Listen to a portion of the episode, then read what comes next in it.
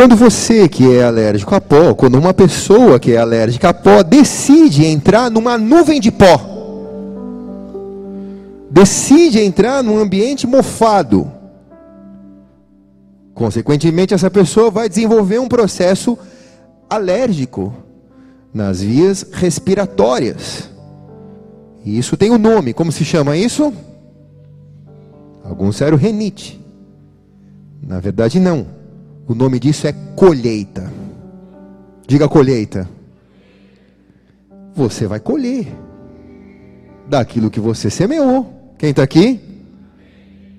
Essa mesma pessoa que está colhendo a renite, porque decidiu entrar na nuvem de pó, ela pode se medicar. Ela pode sair da nuvem de pó, tomar chazinho. E ela vai se recuperar. E quando essa pessoa se recuperar, como que chama? Melhorar, né? Mas na verdade não é melhorar, é colheita. Ela vai colher a recuperação da enfermidade dela. Quem está aqui? O que, que eu estou te dizendo? Por que, que eu estou te dizendo? Porque hoje você está colhendo aquilo que você plantou no passado. E você precisa ser maduro o suficiente para admitir isso. Se você hoje está espirrando, é porque você escolheu entrar na nuvem de pó. Mas a boa notícia também é que se hoje você escolher sair da nuvem de pó, você vai colher uma saúde respiratória no futuro. Porque você vai semear hoje e vai colher amanhã. Amém ou não? Então hoje a sua semente vai gerar o seu futuro, as suas escolhas, as suas decisões vão gerar o seu futuro. Embora, olhe bem para cá, preste muita atenção, você não consiga enxergar o seu futuro diretamente. É como basicamente uma safra do campo, uma safra de milho. Eu semeio uma semente, eu estou regando a terra, a impressão que me dá é que eu estou jogando água na terra, água na terra, estou encharcando a terra. Mas debaixo daquela terra existe uma semente que eu plantei, que no futuro vai crescer e vai dar muitas espigas de milho e vai me dar uma safra. Mas quando eu plantei a semente e comecei a regar, eu sei que eu vou colher uma safra. Só que eu não enxergo essa safra. Eu sei que há um futuro promissor. Só que eu não consigo enxergar esse futuro imediatamente. E muitos, por não enxergarem, deixam de semear, porque são imediatistas. Então, para mim entender direito aquilo que Deus quer falar, eu preciso aprender a enxergar, e eu preciso aprender a ver o futuro, a ouvir ao Senhor e a profetizar. Vou voltar a repetir. Eu preciso aprender a enxergar e ver, porque muitos enxergam e não veem. Né? Eu preciso aprender a enxergar, eu preciso aprender a ver o futuro. Eu preciso aprender a ouvir o Senhor. Eu preciso aprender a profetizar. Se eu não souber ouvir o tempo da semeadura e o tempo da colheita, eu vou semear no tempo errado e vou colher ou antes que vou colher maduro ou depois que vou colher podre. Então eu tenho que aprender a ouvir eu tenho que aprender a olhar, eu tenho que aprender a enxergar, e eu tenho que aprender a profetizar, porque é a minha palavra que vai gerar aquela semente. Você ouve a Deus, enxerga a promessa e fala ao seu dia presente. E profetizando ao seu dia presente, você está gerando uma safra no futuro. Quem está aqui diz amém. Tudo bem até aqui? Três pessoas. Tudo bem até aqui? Mas muitas vezes essa colheita futura e a nossa semeadura presente, ela é prejudicada por portas fechadas, por vias obstruídas. Repito, muitas vezes a nossa colheita futura e a nossa semeadura presente, ela é prejudicada porque portas estão fechadas vias estão obstruídas. Então surge esta palavra, que do aramaico significa abre-te, que a Bíblia chama de efatá. Diga bem alto, efatá. O que, que é efatá? Efatá é uma ordem profética para que as portas que estão obstruídas, os caminhos que estão fechados, se abram. Então, essa é a chave que você vai profetizar. Quem está aqui diz amém. Então, eu tenho que aprender a ouvir o tempo, eu tenho que aprender a olhar a terra, e eu tenho que aprender a profetizar. Se eu ficar dizendo, é uma crise, é uma crise, é uma crise, é uma crise, é uma crise, eu estou profetizando que é uma crise, eu vou mergulhar cada vez mais numa crise. Agora, se eu aprender a dizer, efatá, abre-te o tempo da colheita agora. A chave está na tua mão. Quem está aqui diz amém, cara. Efatá, no aramaico, fala de coisas, fala de uma força espiritual que interfere na ordem das coisas naturais. Efatá é uma palavra de ordem espiritual do reino de Deus, que ao liberada, ela interfere nas coisas naturais. Quem está aqui diz amém, cara? Quantas vezes eu não orei por pessoas aqui, pastor? Eu estou com um processo na justiça, eu estou precisando da liberação disso há anos. E eu falei: Você tem fé? Eu tenho fé. Então profetiza, efatá, que aquele documento vai sair da última folha e vai cair na primeira. E passado alguns dias a pessoa me vem, pastor, já liberou. Deus me deu a vitória. O que, que faltava antes que Deus não podia fazer? A ordem de efatá, dada por você para que a porta se abra, para que o recurso venha, para que o milagre aconteça, para que a liberação seja dada, precisa partir de você primeiro. Quem está aqui diz amém, cara. Então, se Deus hoje vai liberar o efatá dele sobre nós, é porque algumas coisas causam bloqueio. Se eu tenho que semear essa semente, ela está trancada numa sala onde todas as sementes estão guardadas e eu não tenho a chave disso, consequentemente eu não tenho semeadura, não tenho a safra e não tenho a colheita. Agora, se eu tenho a efatá na minha mão, eu abro aquela porta, eu consigo acessar sementes, e acessando eu consigo plantar elas, e regando, cuidando delas, ela vai dar uma safra, eu vou colher. Isso não é um evento, isso é um processo. Quem está aqui diz amém. Mas se muitas coisas da minha vida estão bloqueadas, eu preciso começar a abrir aqui dentro de mim os cadeados. Pensa naquele mágico antigo do Fantástico, Mr. M, quem se lembra dele? Que entrava dentro de uma caixa cheio de corrente e com cadeados e aquela caixa era lançada no mar, na piscina, e ali ele ficava ali, e todo mundo ficava angustiado vendo eles abrir aquele, aquilo ali com um palitinho, e ele ia abrindo casa, coisa por coisa, coisa por coisa, até que ele saía vivo e a gente vibrava. A verdade é mais ou menos isso. Talvez muitas cadeias estejam trancadas na nossa vida e a gente precisa liberar o efatá aqui dentro primeiro. Eu estou obstruído em algumas vias, pastor. Por isso a bênção do Senhor não chega. Eu preciso abrir esses caminhos essa noite. Eu vou liberar eles pelo efatá do Espírito. E quem está aqui, diga amém.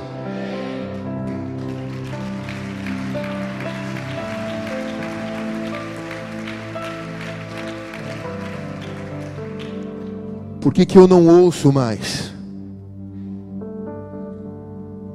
Por que, que os meus ouvidos estão bloqueados?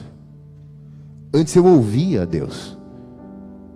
Antes eu ouvia os meus líderes, os, os meus pastores. Por que, que o meu ouvido está bloqueado? Por que, que eu não consigo ver mais? Por que, que a minha visão está bloqueada? Antes eu enxergava uma esperança. Mas agora eu perdi as esperanças, não, não, consigo enxergar um futuro. Por que, que a minha visão está bloqueada? Onde ela foi trancada? Onde ela foi obstruída? Antes eu tinha fé, pastor. Eu profetizava, eu chegava, eu orava. Agora já não tenho mais vontade, já não tenho mais força. Onde a tua voz foi obstruída, onde você foi calado, onde você foi calada, onde o inimigo colocou um cadeado dentro da sua voz. Então, se você não consegue ouvir, não consegue ver, não consegue profetizar, a semente está trancada num quarto. Você não consegue plantar e não consegue colher. E eu quero falar algumas coisas que podem obstruir as vias de acesso. Algumas, não todas, mas algumas. Posso falar ou não, igreja? Primeira delas, ouvido seletivo. Marca isso. Ouvido seletivo. Quando a pessoa começa a ter um ouvido seletivo, ela começa a bloquear acesso às promessas de Deus. Ouvido seletivo é quando a pessoa começa a querer selecionar aquilo que ela quer ouvir de acordo com as necessidades dela.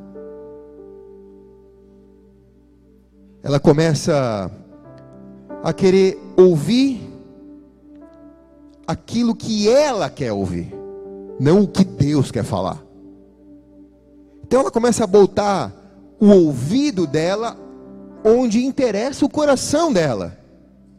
E isso começa a bloquear a promessa.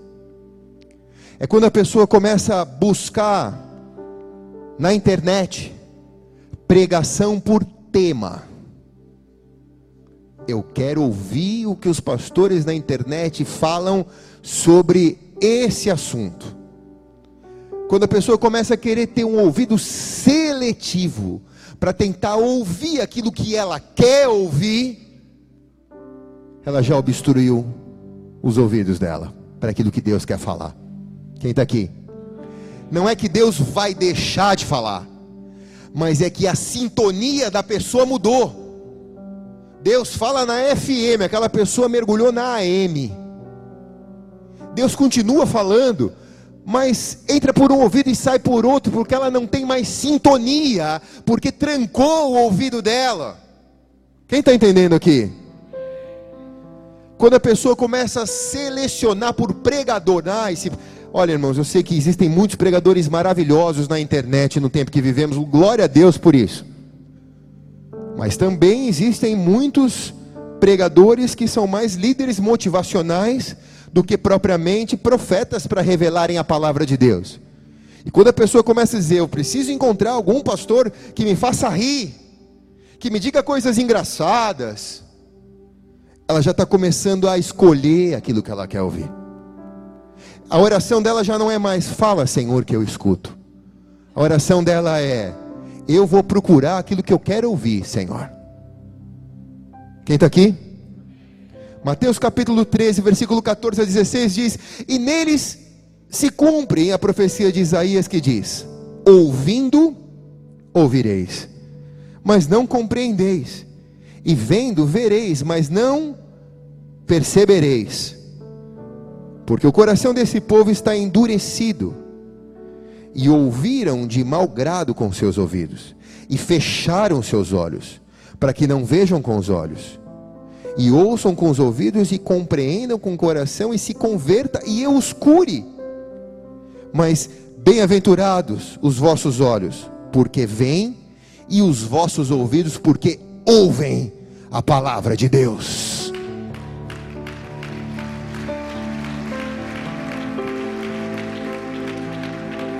Essa profecia de Isaías diz exatamente isso. Uma pessoa que ouve a palavra de Deus e não ouve, ouvindo, ouvireis, mas não compreendeis. Vai entrar por um ouvido e vai sair pelo outro. Essa pessoa vai ver, vai ver a semente, mas vendo a semente ela não vai perceber. E diz que o coração desse povo ficou endurecido porque eles começaram a selecionar aquilo que eles queriam ouvir e ver. E ao ouvirem a palavra de Deus, porque o coração estava endurecido, eles ouviram de mau grado. Caiu mal a palavra de Deus para eles. Eles fecharam os olhos, eles não queriam ver o que Deus estava mostrando. Deus está te mostrando que você vai se arrebentar, não vai por esse caminho. Deus está usando a palavra, Deus está usando os profetas, Deus está usando o jumento que está aqui no altar pregando, Deus está usando para falar com você, mas ele fechou os olhos. Ele não quis ver com os olhos, nem quis ouvir com o ouvido. E aí, esse texto é verdadeiro. e compreender com o coração e se converter para que os cure, disse Deus. Então quer dizer, se eu visse com os meus próprios olhos e ouvisse com os meus ouvidos, de certo meu coração compreenderia, eu me converteria e Deus me curaria dessa situação. Mas porque eu fiz tudo o contrário, não quis ouvir, fechei os meus olhos, endureci o meu coração, eu não me converti, Deus não me curou. Isso é forte, quem está aqui diz amém. Mas bem-aventurado os que têm olhos para ver e ouvidos para ouvir. Esse passa pelo vale da sombra da morte, meu irmão, e faz dele um jardim florido, cara. Por quê? Porque ele está olhando para o lugar certo e ele está ouvindo Deus chamar. Hoje em dia nós temos muitos falsos profetas. Bíblia diz que em Mateus 24 que nos últimos tempos iam se multiplicar os falsos ensinos. Pessoas que falarão o que, o que as pessoas querem ouvir, para agrado, para o seu próprio agrado que dizem muitas vezes, até em nome de Deus, que dizem, assim diz o Senhor. E Deus está dizendo lá do céu, epa, eu não estou dizendo nada não. Quem está dizendo é Ele, mas a pessoa precisa ter um respaldo. Então, para ela dizer, não sou eu que estou dizendo, mas assim diz o Senhor. Quantas besteiras eu já ouvi com assim diz o Senhor. Quantas vezes eu já não ouvi pessoas dizendo, assim diz o Senhor, não vou nem falar aqui, cara, as besteiras. Não, vou falar, vai. Falei, mas Deus não pode falar contra a palavra, sim ou não, igreja? Então, como Deus está dizendo contra algo que Ele falou e mandou escrever? Então, não foi Ele que está dizendo, não é possível, não é Ele que está dizendo. Quando Deus fala, Ele testifica mas as pessoas falam de alma para alma, usando o nome de Deus em vão. É uma alma falando para outra alma. E botando Deus no meio do bolo. Se fosse alma para alma, cara, menos pior. Ó oh, irmão, eu sou eu que estou te falando. Se você quiser, você recebe ou não. Muitas pessoas às vezes vêm falar comigo, vêm me pedir conselho, a mim, a pastora. A gente, a gente ora a Deus, e quando Deus fala, a gente fala, cara, assim está te dizendo o Senhor. Mas quando Deus não está dizendo, não é direção de Deus. Eu posso dar um conselho meu. Eu falo, cara, Deus não me disse nada. Mas se você quiser saber o que eu acho, vou te dizer o que eu penso. Aí eu falo, eu acho que é isso, cara. Mas obedece a Deus. Se Deus te falar o contrário, tudo bem. É só uma direção minha. Não é um, uma é uma, só uma orientação, não é uma direção da parte do Senhor para a tua vida. Quem está aqui? É quando o Senhor não disse nada, nada, nada, nada, nada, e não adianta. A pessoa fala em nome de Deus e ela quer ouvir em nome de Deus, e a palavra ela cai na terra, cara, ela não produz. Há um texto em 1 Samuel 3,19 que diz: Samuel era um profeta. Diz assim: E crescia Samuel, e o Senhor era com ele, e nenhuma de todas as suas palavras deixou cair em terra. Quando a palavra é de Deus, quando assim diz o Senhor, a palavra do Senhor não cai na terra, ela sai e ela cumpre o propósito dela, porque o Senhor que prometeu é fiel e justo para cumprir as suas promessas. Mas quando é uma alma falando a outra alma por causa da seleção do ouvido da pessoa, por causa do ouvido seletivo da pessoa, por causa do ouvido seletivo da pessoa, essa palavra cai na terra, não cumpre. Quem está aqui? Outro dia, num congresso que eu estava, o irmão virou para mim e falou: Ei, pastor, preciso ter uma palavra de Deus para a tua vida. Geralmente, quando é assim, sempre tem uma encenação prévia. O cara treme, ora em língua, vem sambando, roda, roda, roda. Fico, fico tão encabulado, fico, eu sou super tímido, fico, meu Deus, fico super encabulado. Às vezes eu ponho a mão na mão, fala, irmão, fala, calma. Mas é um teatro, né? Ele me vira e fala assim: assim diz o Senhor. Você será presidente da República do Brasil. Eu falei para ele: O que, que eu te fiz, cara? Puxa, irmão, desculpa, cara. Mas Deus não me chamou para isso. Quem está aqui? Às vezes o cara está falando para te agradar. Nossa, eu vou falar, vou virar o melhor amigo dele. Quem está aqui? Você tem que saber aquilo que Deus falou com você na palavra. Essa semana eu tive uma reunião muito interessante com os irmãos da comunicação aqui da igreja. São pessoas que eu muito gabaritadas para falarem comigo e, e não só eles, mas alguns outros também. Eles estavam me dizendo: Olha, pastor, a gente precisa é, há uma possibilidade, se o senhor quiser, de a gente poder fazer um canal do YouTube com o senhor, para o senhor fazer pequenas mensagens, para o senhor falar, para o senhor. Mensagens de 4, 5 minutos, a gente espalha, as pessoas querem te ver, as pessoas querem te ouvir, as pessoas te amam. Eu falei, eu sei disso, eu sei disso. E aí a gente estava conversando também, pastor, é, aí o apóstolo Rina que me pediu, você tem que abrir um Instagram, abre, abre o seu Instagram, volta para o Facebook, abre um Instagram, volta para o Facebook. Minhas, minhas pernas tremiam já. Falei, mas puxa, meu, tudo bem e então. tal. Mas se eu quisesse ter um programa de televisão, a gente alugava um programa de televisão, a gente teria dinheiro para isso. Mas olhe bem para cá.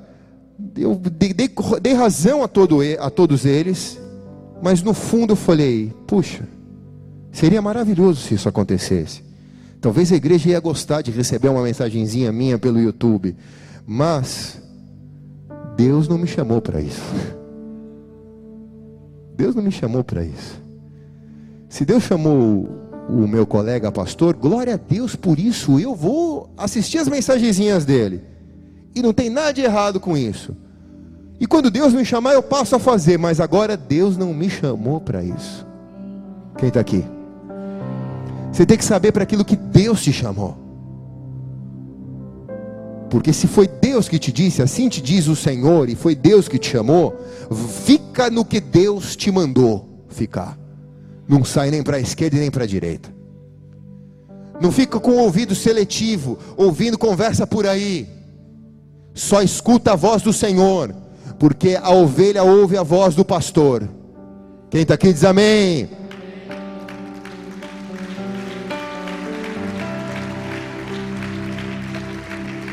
O próprio Samuel, em 1 Samuel 3, 10 e 11, quando Deus o chama, ele diz: Então veio o Senhor e o pôs ali, e o chamou, como das outras vezes, e disse: Samuel, Samuel. E disse Samuel: Fala, porque o teu servo ouve. E disse o Senhor a Samuel: Eis que vou fazer uma coisa nova em Israel, a qual todo o que ouvir lhe tinarão os ambos ouvidos. Quem está aqui? Samuel ouviu Deus chamar, Deus falou: Samuel, Samuel. Samuel diz: Fala, Senhor, estou ouvindo. Ele diz: Eu vou fazer uma coisa nova. Quem ouvir, vai receber. Quem está aqui? Para receber, tem que ouvir primeiro. Então põe a mão no teu ouvido assim, como um cotonete. Lá na cera, irmão. Diga bem alto: Efatá. Abre-te ouvido. Amém ou não?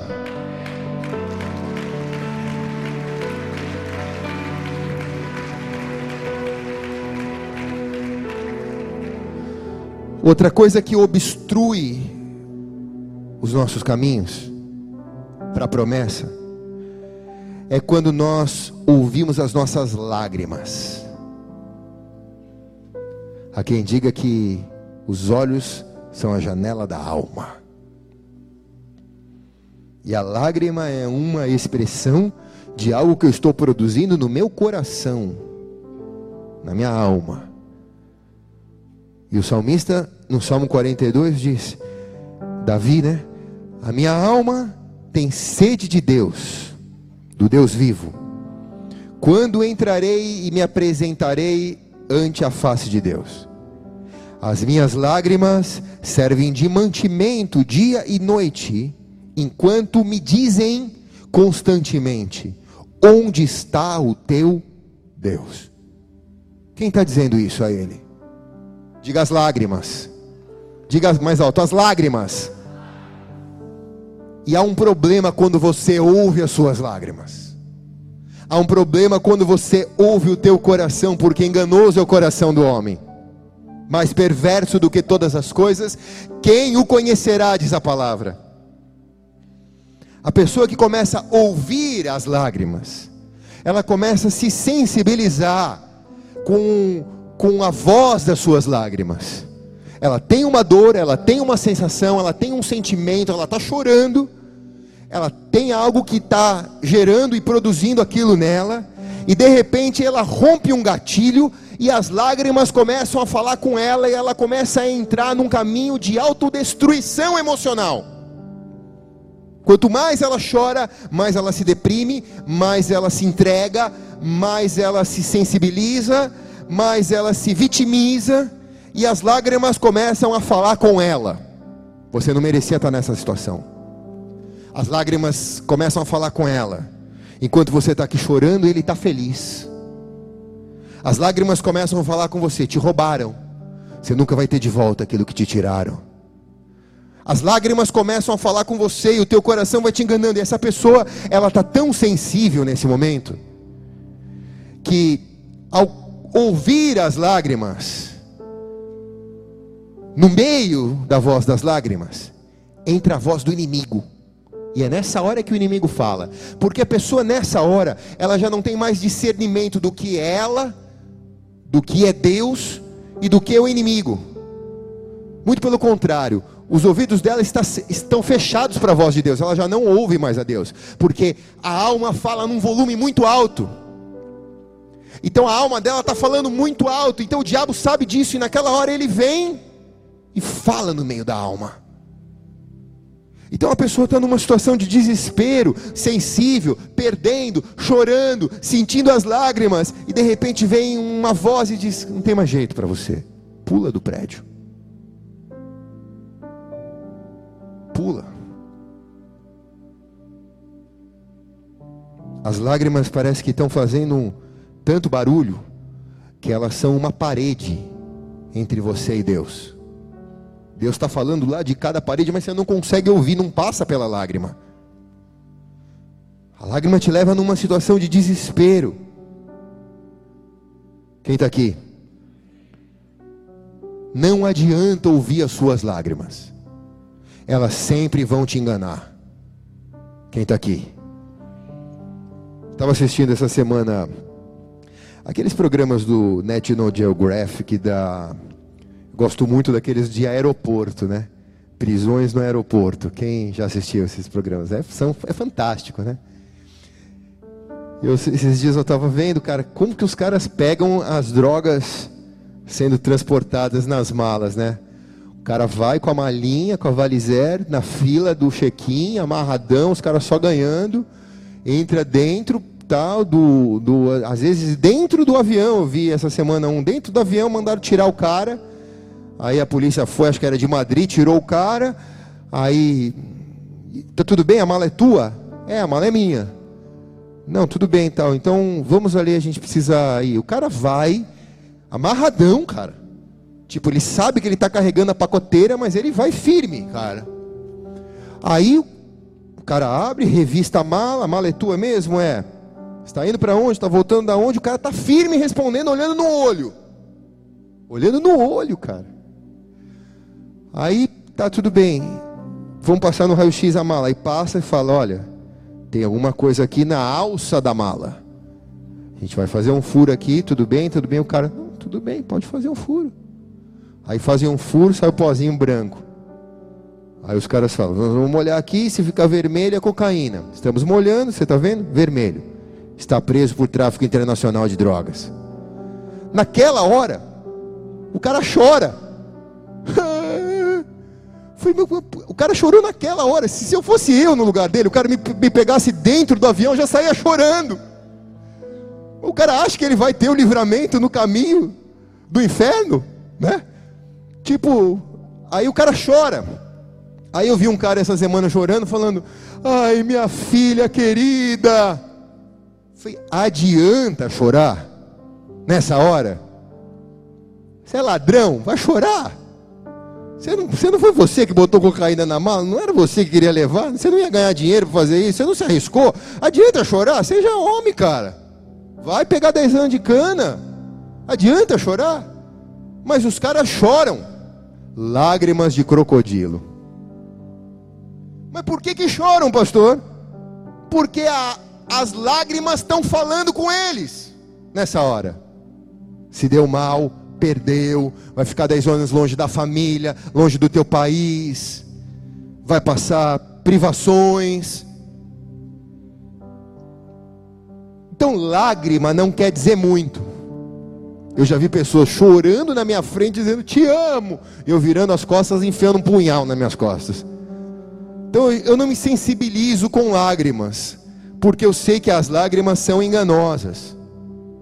Embora as lágrimas no altar, altar de Deus sejam lágrimas espirituais e são sementes, porque a Bíblia diz que os que semeiam com lágrimas com júbilo ceifarão. Mas são lágrimas no altar de Deus, não lágrimas no meu altar. No meu próprio altar. Quem está aqui diz amém, cara. Então fala para o irmão que está do teu lado, não adianta chorar. O André Marques. Não adianta ficar chorando. Não adianta chorar. Quem está aqui? Enxuga a lágrima, se arrepende do teu pecado, levanta e trabalha. E caminha. Vai ficar chorando. Ai, pastor, fui fazer um exame de sangue, deu HIV positivo. Estou chorando, que adianta chorar? Na noite do motel você estava virando o olhinho feliz da vida. E agora adianta chorar? Vai, compra o remédio, vai se tratar, cara. Encara. É preciso que o Efatá fale com as minhas lágrimas. Eu não vou chorar por derrota, eu vou chorar no pé do Senhor. Eu não vou chorar por perda, eu vou chorar por semeadura no pé do altar de Deus. Amém ou não? O Efatá precisa estar nas minhas lágrimas. Porque o mesmo Davi fala aqui, ó, em 42:5. Por que está abatido a minha alma? Porque se perturbas dentro de mim, espera em Deus, pois eu ainda o louvarei, Ele é a, a minha salvação. Efatá, ele tá, o que ele está falando? Ele está falando Efatá, ele está dizendo, porque está abatido a minha alma, porque se perturbas dentro de mim, espera em Deus, porque nessa situação eu estou triste, mas eu ainda vou louvar a Deus nessa situação que eu estou triste dando uma ordem para a alma dele, igreja. Ser para Jesus faz melhor, vai.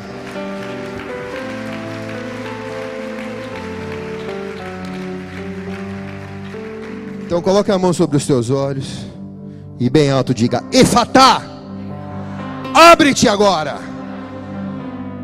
Então eu tenho os meus ouvidos desobstruídos, eu tenho os meus olhos desobstruídos. E agora eu tenho que aprender a profetizar a abertura de portas. E o que obstrui a minha catapulta de profecia, de palavra, de efatá, a minha língua, a minha boca, é quando eu estou ouvindo muitas vozes. Quando eu estou ouvindo muitas vozes, eu estou obstruindo a minha fala na situação. Esse é um fator que mais bloqueia as pessoas. É um bloqueio muito grande. Porque a pessoa ela ouvindo tantas vozes, ela não consegue descansar no Senhor. A Bíblia diz que o Senhor trabalha enquanto nós descansamos. Então, para que Deus trabalhe, eu tenho que aprender a descansar nele. Quem está aqui diz amém, cara. Agora, se eu estou ouvindo o tempo todo, corre para cá, corre para lá, faz isso agora, faz isso agora. Agora tem uma voz que me diz que isso é melhor. Aí outro diz: "Não, isso daqui é melhor. Isso daqui é melhor, isso daqui é melhor". Eu fico sempre correndo atrás do vento, sempre há uma voz nova, sempre há uma novidade nova. Eu não descanso no Senhor. E não descansando no Senhor, eu não ouço a voz do Senhor, cara. Eu ouço a voz de todo mundo, menos a voz do Senhor. Porque o Senhor se recusa a se meter no meio de uma multidão de vozes. Ele é o Verbo que se fez carne. Quando ele fala, ninguém fala, todo mundo fica quietinho, abaixa a cabeça. Ele é Deus, quem está aqui diz amém. Então é mais ou menos assim: Senhor, eu quero tanto, eu quero tanto, eu quero tanto, eu vou tentando, eu vou tentando, eu vou tentando, eu vou tentando, eu nunca consigo. E Deus diz: Você nunca tirou a tua mão. Você sempre tem todo o teu jeito. Mas tira a tua mão. Descansa. Deixa eu fazer por você. Quem sabe disso é abençoado na presença de Deus. Quem não sabe disso vive uma vida de aflição com Deus. Usa Deus como religião para conseguir coisa. No sétimo dia o Senhor descansou, diz a palavra, para me ensinar que eu tenho que fazer a minha parte, mas a, a principal parte é descansar. Não adianta eu cruzar meu braço e dizer, eu vou descansar e Deus vai fazer tudo. Não, Ele não vai fazer tudo. Eu vou preparar por seis dias, mas no sétimo, quando eu descansar, Deus vai ordenar a bênção sobre a minha vida. Quem está comigo aqui? Você só encontra Deus no descanso, que é o sabá, né? Muitos já pregaram aqui sobre isso. Sabá, o tempo sabático de Deus, que não é sábado, como algumas igrejas dizem. O sabá é um princípio, que é esse, de descansar. Mas quando eu ouço muitas vozes, eu não descanso. Aquele que habita no esconderijo do Altíssimo, Salmo 91, 1. A sombra do Onipotente, diga, descansará. Salmo 37, 1. Diga, descansa. Descansa no Senhor e espera nele. Não te indignes por causa daquele que prospera em seu caminho, ou por causa do homem que executa os seus astutos intentos. Descansa no Senhor. A sua hora vai chegar, a sua vez vai chegar e é Deus que vai fazer. E se Deus fizer, o inimigo não destrói.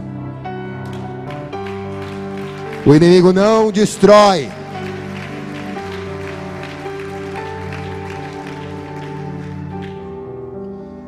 As muitas vozes, muitas vezes, vêm do meu coração. Começo a ouvir o meu coração, meu coração vai dizendo para mim. As pessoas vão dizendo, né? O mundo vai dizendo. E aí acontece um fenômeno, todo mundo quer falar mais alto. Eu sei o que é melhor para você, eu sei o que é melhor para você, eu sei um caminho melhor, eu sei um caminho melhor, mas só um pouquinho aqui o meu retorno, só um pouquinho, um pinguinho. Todo mundo sabe o que é melhor, todo mundo sabe o que é melhor, todo mundo tem uma solução nova, todo mundo tem uma invenção melhor. Sabe quantas vezes eu fui fazer aconselhamentos e que eu recebo a pessoa, eu, a única coisa que eu tenho que fazer é ouvir, porque não tenho mais nada para fazer. Então a pessoa fica falando, eu fico fazendo assim com a cabeça. Ela fica falando, às vezes vai uma hora a pessoa falando mas você não consegue encontrar um, um buraquinho para interromper e entrar. Você não consegue. Só que quando a pessoa está falando, Deus está falando também.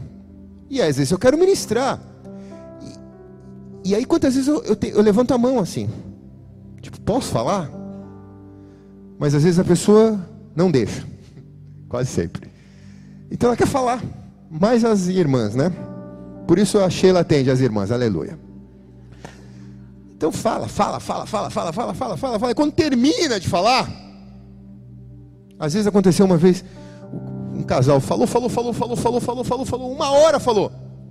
Aí eu falei, irmão, tem uma coisa para te falar. É, o problema, cara, é que você precisa aprender a ouvir a Deus. Aí eu achei que ele ia deixar eu falar, mas ele levantou a mão e disse: esse é o problema, pastor. E falou mais uma hora. A quer um aconselhamento, mas ela não quer ouvir. Ela só quer falar. E aí muitas vezes ela falando, ela fala, realmente, eu agora falando, estou me dando conta da importância disso que eu estou falando. Então ela mesmo se autoaconselha. É um negócio tremendo, essa igreja é igreja de louco mesmo, cara. Para ser pastor dessa igreja aqui, você tem que ser um chamado específico, cara. A pessoa se autoconselha e ela se autoemociona com um autoconselho. Então ela, depois ela termina, ela levanta, ela te abraça, ela diz obrigado, cara. Você nem sabe pelo que ela está te agradecendo. Você só balançou a cabeça a noite inteira. Quem está aqui? Por que, pastor, tudo isso? Porque a pessoa está tão no ativismo que ela não consegue descansar. Ela não consegue descansar, ela não consegue ouvir que Deus quer falar para ela, irmão, não faz mais nada. Só ora, come arroz e feijão, come arroz e feijão, vem na igreja, vem no NV, se interna na igreja, vai na célula, não precisa fazer mais nada, não precisa pagar promessa, não precisa fazer jura, não precisa fazer uma cruz e andar até Pirapora de Bom Jesus, não precisa fazer mais nada, me disse meu irmão. Só descansa, que Deus vai te abençoar agora. Quem está aqui? Mas nesse momento as pessoas têm um bloqueio tão grande para ouvir a voz de Deus e elas querem condicionar a maneira que Deus vai falar com elas. Isso é antigo. Para Deus falar comigo, Deus tem que vir aqui. Porque se Deus não vier e não falar comigo, não vai ter jeito. Então quer dizer, eu não vou sair daqui, eu vou fazer greve de fome e eu não vou sair daqui enquanto Deus não me falar. Quer dizer, Deus tem obrigação de te atender? Ou ele é o Senhor e você é o servo? Quer dizer, você é o Senhor, né? Você manda e Deus obedece. Se Deus não destruir esse irmão, não, eu perdoo, sabe Jesus, misericórdia, mas destrói. Se Deus ouvisse a nossa oração, ia ser uma confusão, cara, no mundo espiritual. Quem está aqui? Porque a gente quer condicionar aquilo que Deus vai falar. Bem feito. Está perdoado, mas bem feito. Coitado do irmão. Tão querido, mas agora está passando por necessidade, né, irmã? Vamos, vamos orar por ele. Com o pretexto de vamos orar, liberou a maior fofoca. Preciso te contar, mas não conte para ninguém. Vamos apenas orar. Diga, fala Deus. Pessoa quer condicionar o jeito que Deus vai falar. Deus fala do jeito que Ele quer, na hora que Ele quer, e o que Ele quer, porque Deus é Deus. Mas, pastor, Deus está em silêncio. Dê glória a Deus por isso. Porque se Deus mandar você andar, você anda. Se Deus mandar você parar, você para. Se Deus não falar nada, fique em silêncio também. Quem está aqui? Não vai e nem fica, fica em silêncio. Espera Deus falar. Do jeito que Deus quer falar. Não, mas eu vou botar um prazo, porque se Deus não falar até o meu prazo, um dia para Deus é como mil anos. Pensa no teu prazo, faz vezes mil. Deus tem todo esse prazo para te responder. Porque um dia para Deus é como mil anos. Deus não age no nosso cronos, Deus age no nosso kairós. Ele, é, ele, ele tem o kairós. Então Deus não se deixa condicionar pelas minhas necessidades. Eu não vou conseguir arrancar de Deus alguma coisa que eu quero ouvir. Porque eu preciso ouvir. 1 Reis 19, de 11 a 13. E disse-lhe Deus: Sai para fora e põe de pé neste monte perante o Senhor. E eis que passava o Senhor como também um grande e forte vento que fendia os montes e quebrava as penhas diante do Senhor. Porém, o Senhor não estava no vento. E depois do vento, um terremoto. Também o Senhor não estava no terremoto. E depois do terremoto, um fogo. Porém, também o Senhor não estava no fogo. E depois do fogo, uma voz mansa e delicada. Diga mansa e delicada. E sucedeu que, ouvindo Elias, envolveu o seu rosto em sua capa e saiu para fora e o pôs na entrada da caverna. E eis que veio a ele uma voz que dizia: Que fazes aqui, Elias? É no tempo de Deus, não é no fogo, nem no terremoto, nem no vento forte, é na voz mansa e suave de Deus quando Ele fala aqui. No meu espírito, quem está aqui diz amém, cara. Porque a bênção de Deus não acrescenta dor. A bênção de Deus não tira a paz. A bênção de Deus, a paz é o árbitro da bênção de Deus na nossa vida. Quem está aqui diz amém, cara. Estou acabando. Vocês já foram melhores. Estão cansados. Estou acabando. Quem escuta a Deus vê socorro onde ninguém vê socorro. Quem escuta Deus vê o milagre onde ninguém vê milagre. Quem escuta Deus vê a promessa onde ninguém vê promessa. Quem escuta Deus recebe primeiro, porque escutou primeiro. Então, você precisa efatar, abrir os seus ouvidos, abrir os teus olhos e liberar. Efatar. Marcos capítulo 7, versículo 32 e 34, texto base diz assim: Ele trouxeram um surdo que ele falava dificilmente e rogaram-lhe que lhe pusesse a mão sobre ele. E tirando-o a parte dentre a multidão, pôs-lhe os dedos nos ouvidos. E cuspindo, tocou-lhe na língua. E levantando os olhos ao céu, suspirou e disse: Efatá, abre-te. E foi esse o milagre. Quem está aqui? Efatá é uma palavra de ordem que traz para o natural aquilo que Deus já liberou no espiritual. É uma chave, é uma ponte. E para você efatar os seus ouvidos, efatar os seus olhos e efatar a sua profecia, seguindo o exemplo desse jovem Primeiro, você precisa buscar ajuda. Algumas vezes você não vai conseguir fazer sozinho isso.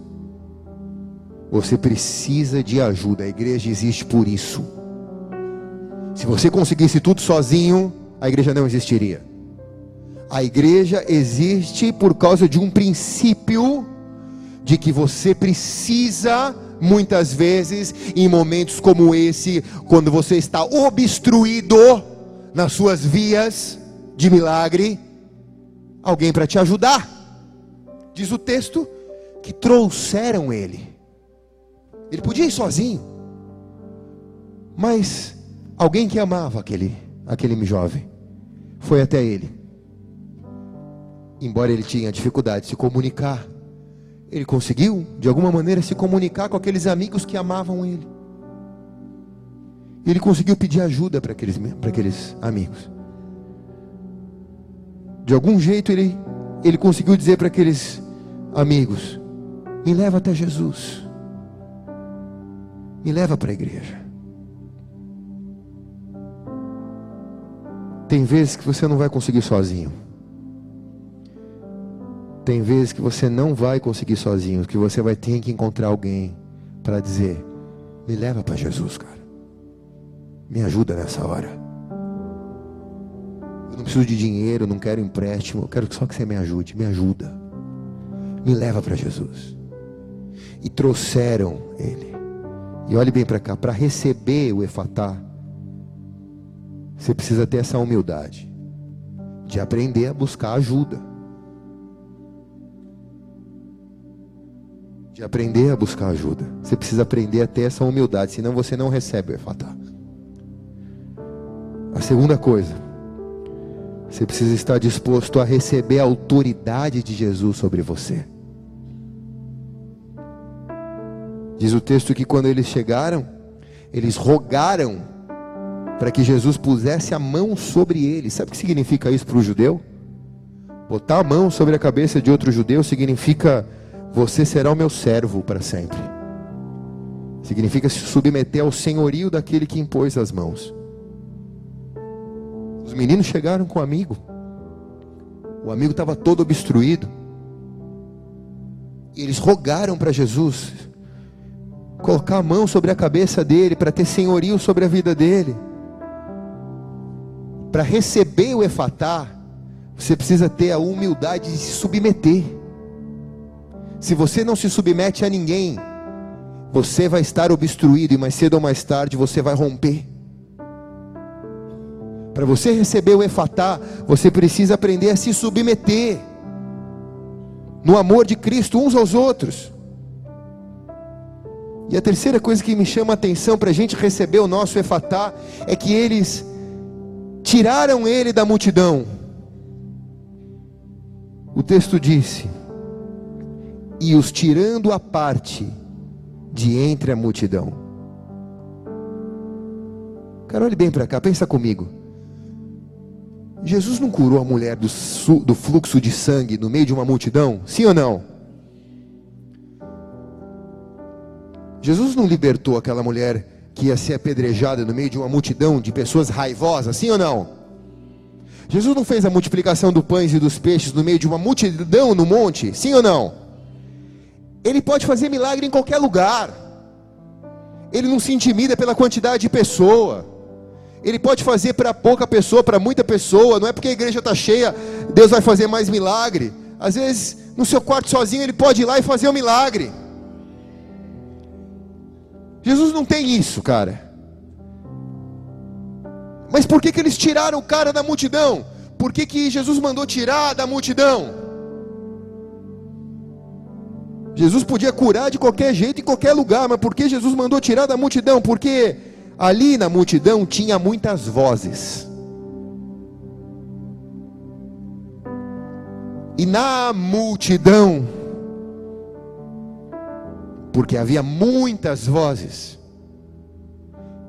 aquele jovem não receberia a única voz, o efatá, a voz de comando do Senhor. Olhe bem para cá.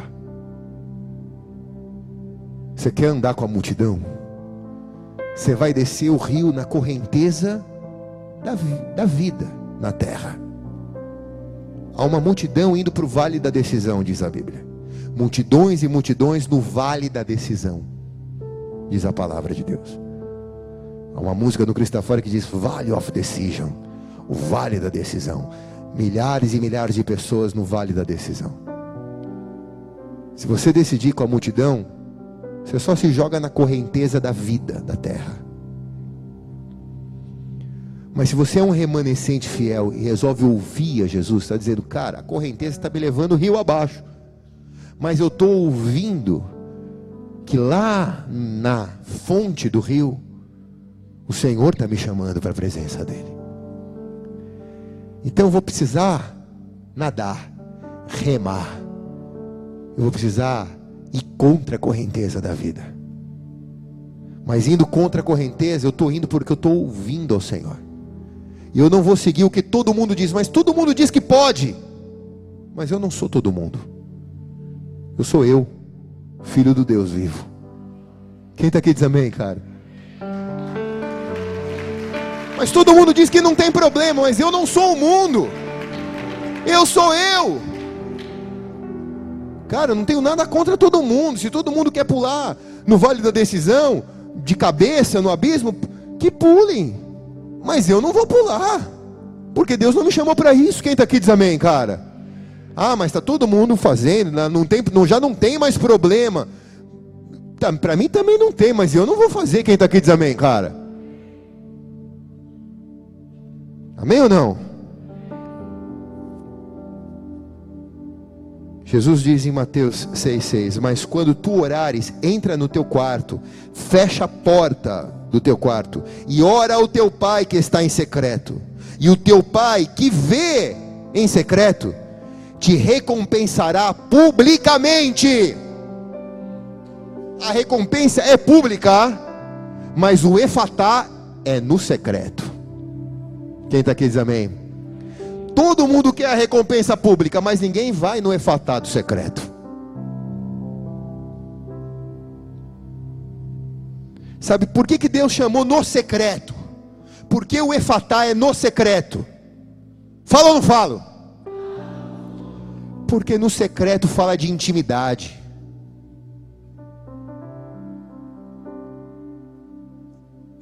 Na intimidade com Deus, Deus pode falar coisas loucas, pode te pedir coisas loucas. Porque você está na intimidade com Deus. Deus pode te pedir coisas loucas. Deus falou para um profeta: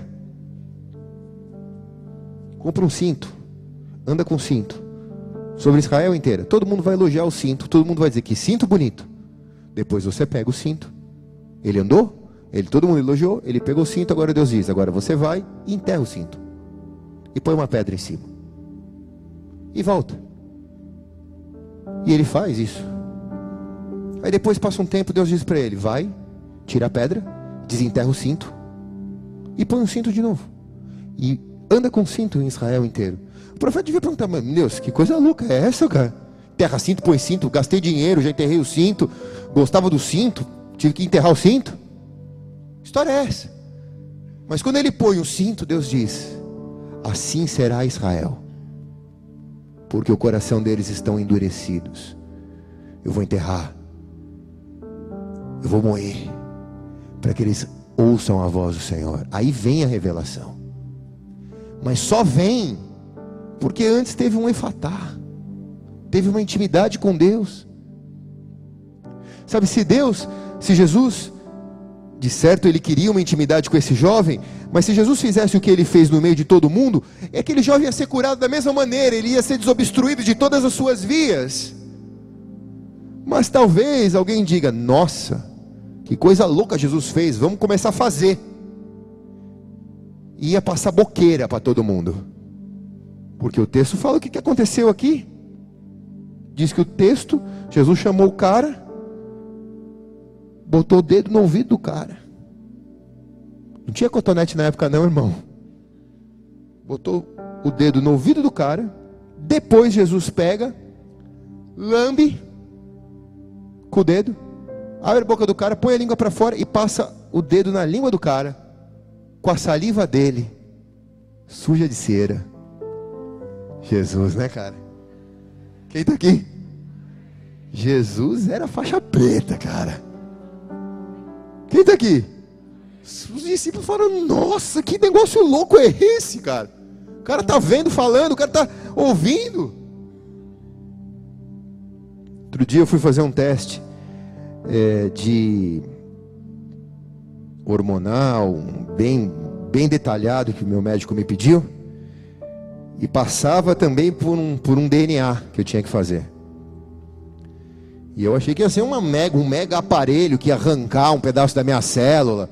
Não, não sei, estava imaginando que fosse alguma coisa assim. Cheguei lá, era um cotonete que raspava na boca e guardava. Eu falei, só isso? Era para descobrir a minha, os meus ancestrais, de onde eu vim. Não vou falar não, tá? Não, não, não, isso não. Aí a mulher raspou lá, tal, guardou o cotonete. Só isso. Só. Falei, mas o que você vai descobrir com, com a minha baba? Falei, o seu, o seu DNA. Falei, com a minha baba? Falei, sim. Olhe bem para cá. Jesus estava dizendo para aquele cara: Olha, eu vou desobstruir você. Mas agora você vai ter o meu DNA em você. Eu vou mudar você de dentro para fora agora, cara. Quando Jesus raspou na língua dele, raspou na língua dele, Jesus estava dizendo: Eu estou botando o meu DNA em você agora. Eu vou mudar as suas moléculas, eu vou mudar o teu interior, eu vou mudar o mais profundo da sua vida, o mais profundo da sua alma, para que nunca mais você fique obstruído no milagre que eu quero fazer na tua vida. Quem está aqui diz amém.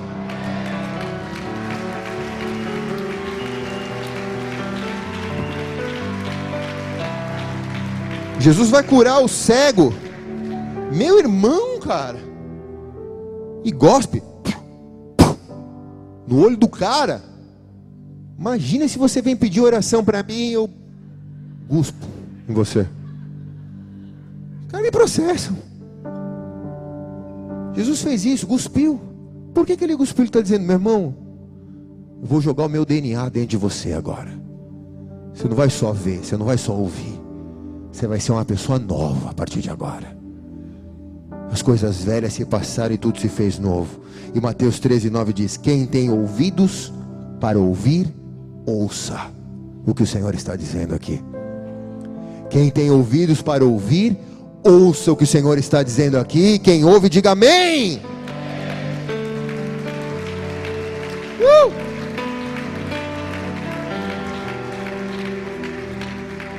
Feche seus olhos por um instante. Baixe sua cabeça. Vamos lá. Relaxa, tá?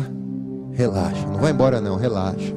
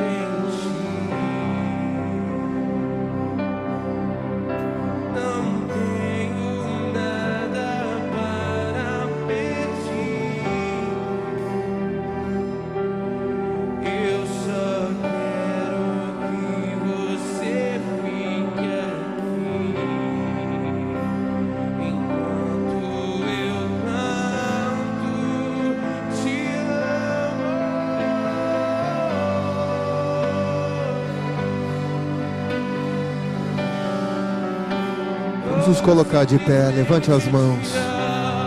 Feche suas mãos.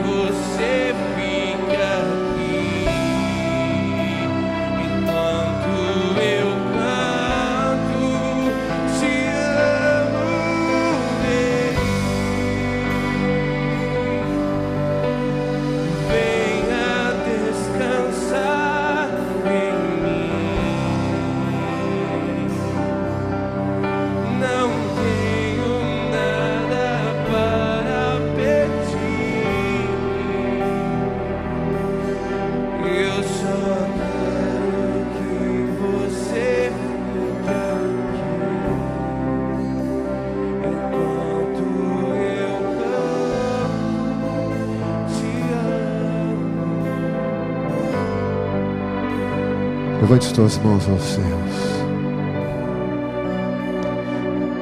Efatá. Que se abram agora.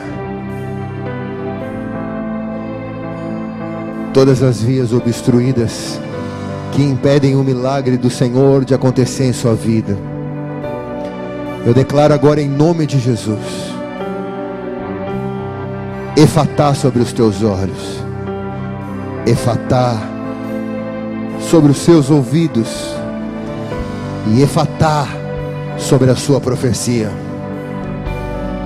Que nessa noite o Senhor arranque a roupa do luto da alma entristecida, do coração abatido e te encha de alegria na presença dEle. Que efatá, os céus se abram sobre você, sobre a sua casa, sobre a sua família. E porque glorificou o nome do Senhor, receba da porção que lhe é devida. Porque aprendeu a descansar no Senhor. Porque confiou essa guerra no Senhor dos exércitos porque confiou no Senhor e aprendeu a descansar nele, receba a recompensa do Efatá. Receba a recompensa do Efatá. Por onde fores, eu profetizo que o Efatá te acompanhe de hoje para todo sempre. E quem recebe diz amém. E amém.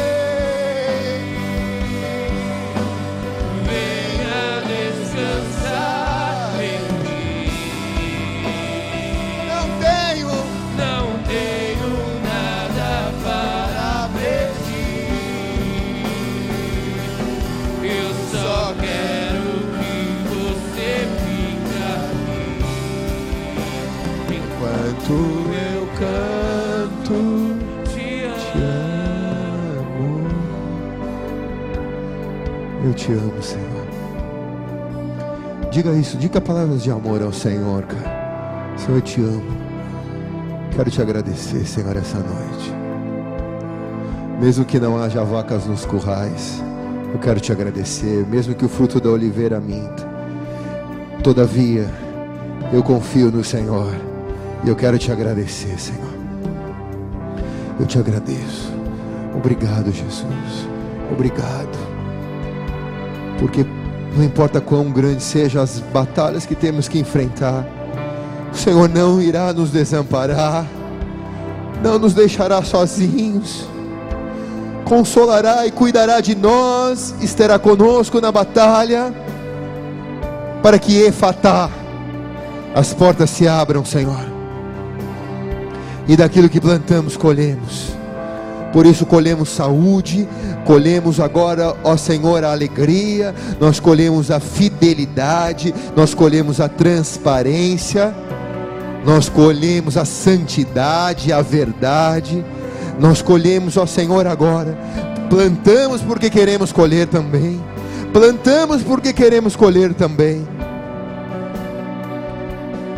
Você que veio pela primeira vez, e ainda vai entregar a sua vida a Jesus, é tão importante que você faça isso nessa hora, porque não existe uma uma palavra sequer nessa igreja que não tenha tocado a vida de pessoas para entregar a vida dessas pessoas para Jesus. Em 15 anos de história dessa igreja, nunca teve um culto que ninguém aceitou Jesus.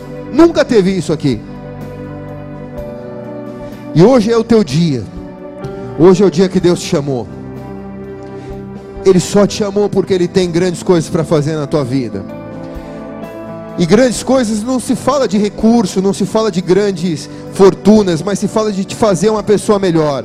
Te fala te libertar dos seus medos, tirar os teus traumas, curar você, te fazer uma pessoa melhor. Ele diz, ele quer te fazer a imagem e semelhança dele.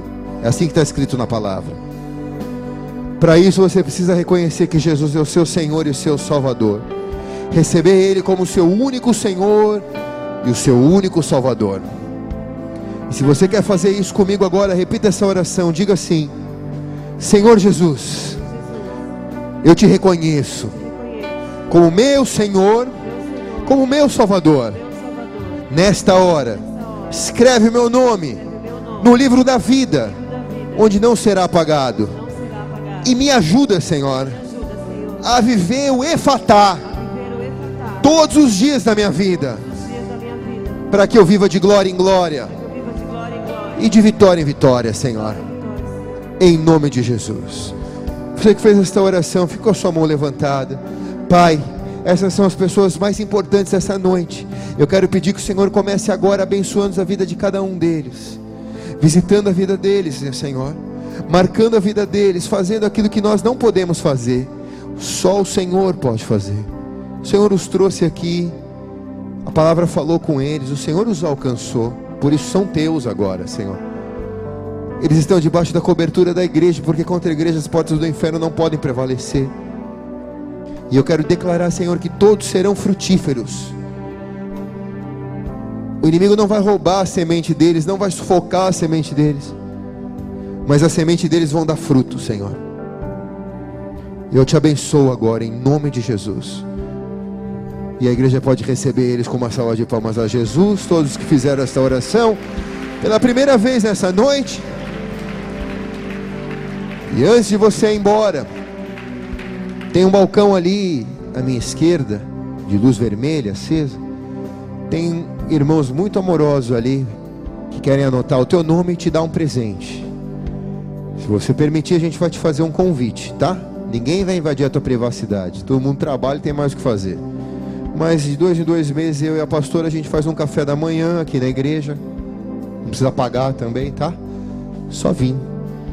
E é comigo e com ela mesmo, para que a gente possa conhecer você pessoalmente. São bastante pessoas, mas a gente tem a chance de comer junto, de ter um tempo, de ter pelo menos um tempo de intimidade.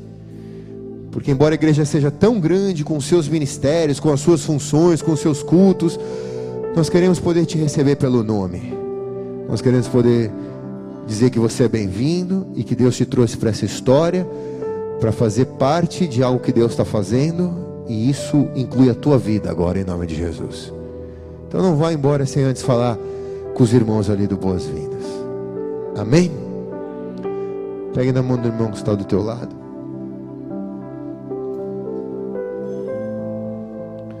Culto de quarta-feira é sempre muito bom, mas ele é sempre muito intenso, né? Uma injeção que a gente fica dias diluindo ela. Nesse domingo é a segunda dose da vacina contra a febre pecaminosa. Nós vamos fazer esse ano, esse mês nós vamos fazer dois dias de ceia, tá? Domingo passado e esse. Para celebrar mesmo a Jesus, para ter uma overdose de Jesus. Então venha no domingo, vai ser muito especial. Eu vou pregar em espanhol, aleluia. Se o Rony não chegar, né? Se o Rony chegar é com ele mesmo. Amém. Levante a mão do seu irmão, diga: Se Deus é por nós, quem será contra nós? O Senhor é o meu pastor, e nada me faltará. Agindo Deus, quem impedirá? Oremos todos. Pai nosso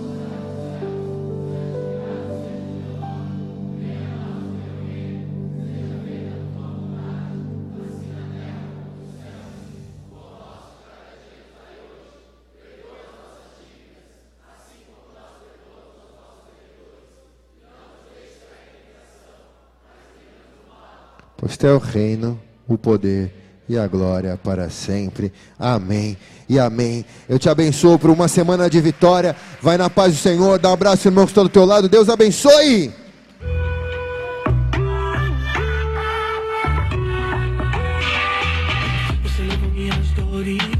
Sua presença me aproximou.